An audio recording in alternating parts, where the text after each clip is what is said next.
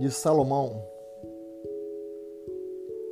No local sagrado, na memória judaica, onde Abraão mostrou-se disposto a sacrificar Isaque, teve início em abril, maio de 967 a.C., a construção do templo que estava destinado a levar o nome do rei Salomão. O prédio foi terminado em outubro-novembro de 960 a.C., após sete anos e meio de construção. A origem dessa casa de adoração é acreditada a Davi. É notado em 1 Crônicas, capítulo 28, que o Espírito sugeriu a ele a necessidade de substituir o tabernáculo por um edifício permanente.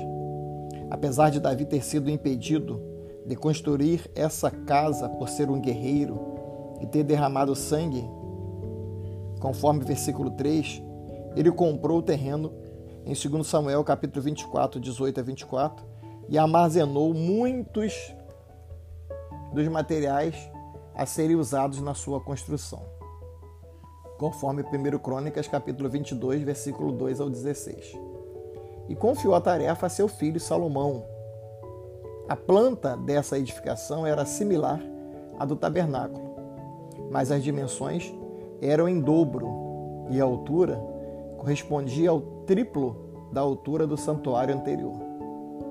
É bem provável que Joséfo dê as dimensões externas, 60 côvados de altura e assim como de comprimento, e 20 côvados de largura, com um segundo andar de planta baixa, igual, Embora o livro de Reis mencione uma altura interna de 30 côvados de cada andar, 1 Reis capítulo 6, 2, provavelmente o côvado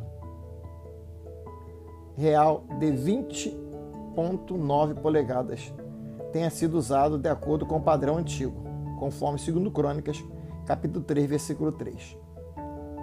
As paredes de pedra eram forradas com cedro entalhado que era recoberto com ouro.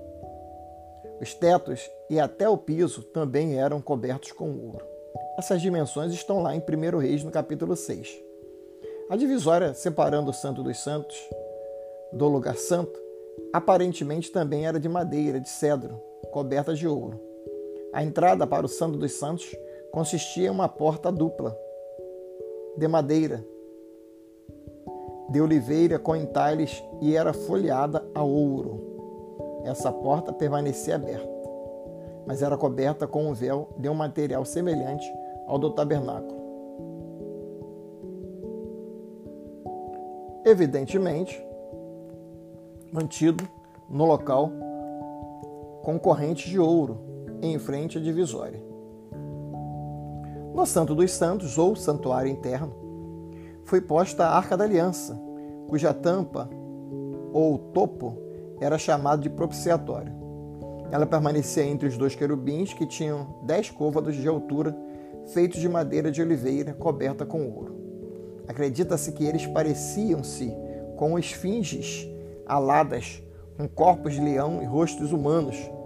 As asas dos querubins estavam abertas e se tocavam sobre a arca. Aqui Deus manifestava a sua presença de maneira especial na glória Shekinah. No lugar santo ou nave ficava um altar de incenso, dez castiçais de ouro com sete lâmpadas em cada castiçal, e dez mesas para o pão da proposição. Cinco dos castiçais e mesas ficavam em cada lado do Santo dos Santos. O lugar santo, sendo mais alto que as câmaras laterais, tinha janelas no alto se o templo se localizava em uma plataforma elevada, conforme Ezequiel 41:8, então o lance de degraus levaria acima a partir do pátio interno para o terraço ou vestíbulo. O terraço era, um, era igual em comprimento à largura do templo e tinha 10 côvados de largura diante da frente do prédio.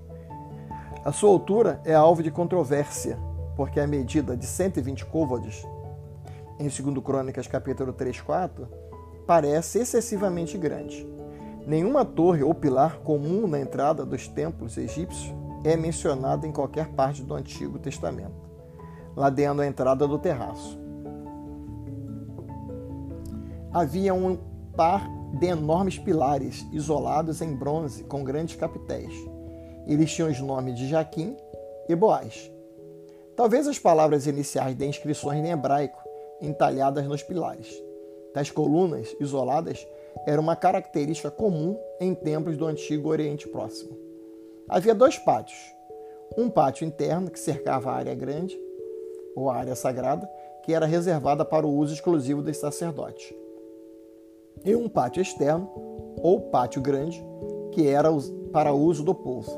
O pátio interno era chamado de átrio superior, ou pátio de cima, conforme Jeremias 36:10.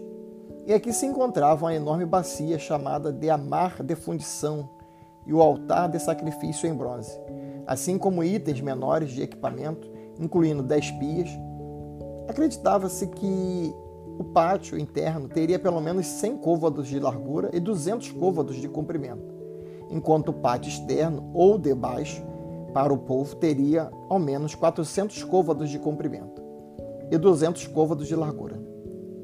Essa magnífica edificação foi dedicada em uma cerimônia de uma semana de agradecimento solene e orações, quando Salomão orou consagrando o prédio diante do altar. Desceu fogo do céu e consumiu os holocaustos. Quando Jerusalém foi destruída pela Babilônia em 586 a.C., o templo de Salomão teve seus tesouros saqueados e o prédio foi completamente queimado. Contudo, saques periódicos haviam ocorrido anteriormente, como por exemplo nos dias da invasão de Sisac, em aproximadamente 925 a.C., conforme 1 Reis, capítulo 14, versículo 25 ao 28. Eu sou o pastor Luiz César Mariano e você acabou de ouvir a história do Templo de Salomão. Deus abençoe a todos. Quem quiser fazer contato comigo, 21 98633 8729. Nas redes sociais eu apareço como Luiz César Mariano, Luiz com Z, César com Z. Deus abençoe a todos.